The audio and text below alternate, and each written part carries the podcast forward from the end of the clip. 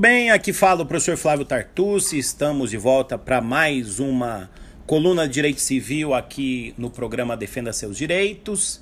E no nosso encontro de hoje, eu gostaria de tratar de um tema que inicialmente é um tema que pode parecer relacionado ao direito do trabalho, mas não é só relacionado ao direito do trabalho, porque diz respeito também ao direito civil. E sobre esse tema eu tive a oportunidade de falar recentemente em Lisboa, a convite do professor Fernando Araújo, em um congresso que foi realizado na Faculdade de Direito de Lisboa, as Jornadas Ibero-Americanas, o Direito do Trabalho nos 100 anos da OIT, um evento que foi coordenado pelo professor Fernando Araújo, do Centro de Investigação de Direito Privado, lá da Faculdade de Direito da Universidade de Lisboa. E o evento foi realizado entre os dias 22 e 23 de janeiro deste ano e acabei expondo sobre o capítulo relativo ao dano extra patrimonial na reforma trabalhista brasileira. Muito bem, é esse tratamento que se deu com a reforma trabalhista, no meu ponto de vista, é um tratamento totalmente inconstitucional, né? porque o, houve uma inclusão por força da reforma trabalhista na CLT de um capítulo específico relacionado ao chamado dano extra patrimonial. E a verdade é que nós no Brasil não sabemos bem ainda o que seria o dano extra patrimonial. Porque nós temos no Brasil um tratamento, algo consolidado, que diz respeito ao dano moral, né? e não ao chamado dano extra patrimonial. Houve um capítulo, a inclusão de um capítulo específico na reforma trabalhista, né, um capítulo específico na CLT, e esse capítulo recebeu esse nome, dano extra patrimonial.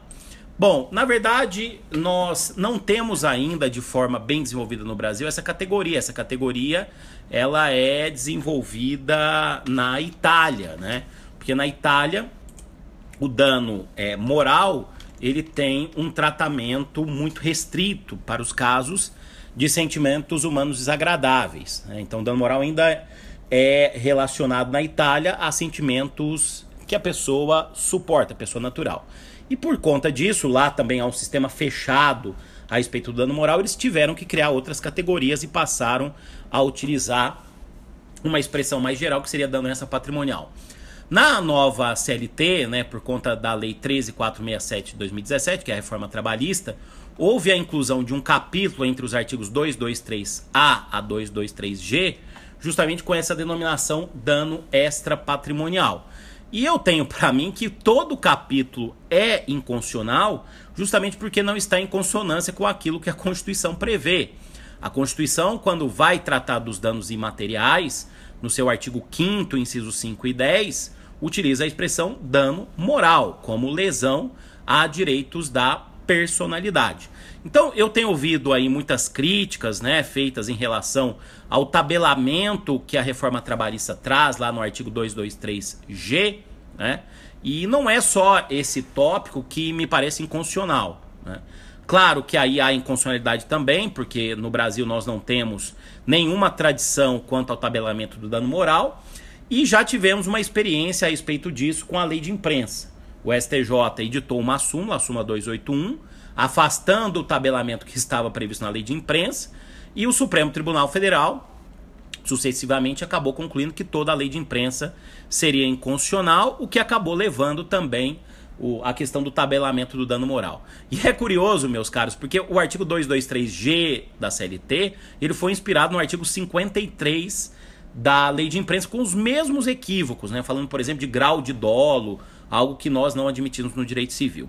Mas, claro, há aí inconstitucionalidade, mas eu quero dizer aos senhores que eu vejo inconstitucionalidade de todo o capítulo, porque nós não temos tradição a respeito do dano extra patrimonial. Nós temos uma tradição no Brasil sobre dano moral. É o termo que a Constituição utiliza, é o termo que o Código Civil utiliza, é o termo que o Código de Defesa do Consumidor utiliza e é o termo também que o novo CPC, o Código de Processo Civil de 2015, também utiliza, porque determina que na petição inicial o valor deve ser do dano moral quantificado.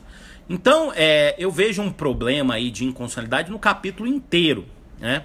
E o nosso legislador aqui, ele tentou tratar como dano extra patrimonial, como os senhores podem perceber lá pelo artigo 223b da CLT, o dano moral e o dano existencial, né? E aí um outro problema, porque nós também não temos de forma consolidada o esclarecimento do que seria o dano existencial, né? Como eu disse lá em Lisboa, um dos grandes autores a respeito do dano existencial é o grande jurista peruano Cesarego, Carlos Cesarego, o maestro Cesarego, e ele diz que o dano existencial, lá no Peru, e também fazendo uma análise da realidade europeia, ele está presente quando há lesão ao projeto de vida e quando há lesão à vida em relação. Né? São conceitos muito abstratos que a gente ainda não tem de forma desenvolvida, é, especialmente no direito civil, algo consolidado. Existem julgados trabalhistas que reconhecem o dano existencial separado do dano moral, né?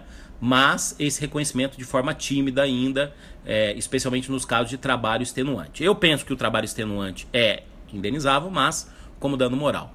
E é curioso perceber também que o, a reforma trabalhista não trata, por exemplo, de um dano que está consolidado, que é o dano estético. Né?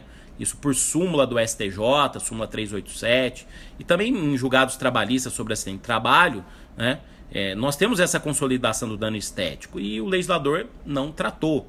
Como não tratou também do dano indireto em ricochete nos casos em que os familiares do trabalhador pleiteiam a indenização.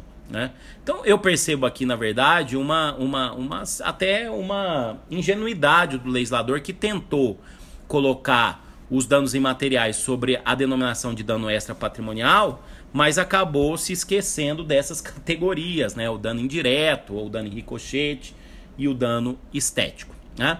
Há um outro problema também gravíssimo, né, que já foi observado por outros colegas, como por, exemplo o professor Zé Fernando Simão, que escreveu uma série de artigos no Carta Forense sobre isso, que é uma regra que os senhores encontram no artigo 223E da CLT, que diz que são responsáveis pelo dano extra patrimonial todos os que tenham colaborado para ofensa ao bem jurídico tutelado na proporção da ação ou da omissão. Então, é, nos casos em que vários são os responsáveis pela ofensa, haverá uma responsabilidade proporcional ou divisível, o que está totalmente em conflito com o nosso sistema de responsabilidade civil, consolidado desde as ordenações do Reino de Portugal. Porque a nossa realidade jurídica, havendo coautoria, todos são responsáveis de forma solidária. No Código Civil, isso está no artigo 942. Né? E aí os senhores imaginem que, havendo acidente de trabalho, a vítima vai ter que comprovar qual foi a, o percentual, fração de contribuição causal de cada um dos envolvidos. Né? Isso torna a situação da vítima uma situação excessivamente onerosa na questão probatória né? e entra em conflito com a própria CLT, que prevê aí a carga dinâmica da prova com a sua inversão sempre que a prova for de difícil construção pelos trabalhadores ou pelo empregado que sofreu o dano. Né? Em suma, meus caros, esse capítulo, além de ser inteiramente inconstitucional, porque não está em sintonia com a Constituição, traz danos é, para os trabalhadores e temos aí algumas atecnias. É, também gostaria de comentar que existem artigos que são desnecessários, que procuraram elencar os danos morais da. os, as, os direitos da personalidade, daí os danos morais da pessoa natural e da pessoa jurídica, né? O 223C e 223D da CLT, o que, na minha opinião, nada acrescenta na nossa realidade jurídica. Então eu sou um crítico a respeito disso. No meu manual de responsabilidade civil, volume que eu teço críticas sobre esse capítulo, né? E em breve pretendo publicar a minha palestra da jornada lá na revista Luso Brasileira de Direito é, Privado, de Direito Civil, lá da, da, coordenada pelo professor Fernando Araújo. Então, agradeço aí a sua atenção. Esse é um tema palpitante, né, por conta de eventos trágicos que têm acontecido no Brasil na atualidade, né? E penso que é possível afastar esse suposto tabelamento e o próprio capítulo inteiro aí a respeito do dano extra patrimonial. Que eu confesso, senhores, eu não sei que categoria é essa que o nosso legislador quis colocar. Muito obrigado aí pela sua pela sua participação, por ter ouvido essa minha coluna e a gente se encontra novamente aqui na semana que vem. E me sigam no Instagram, Flávio Tartucci. Muito obrigado e até mais.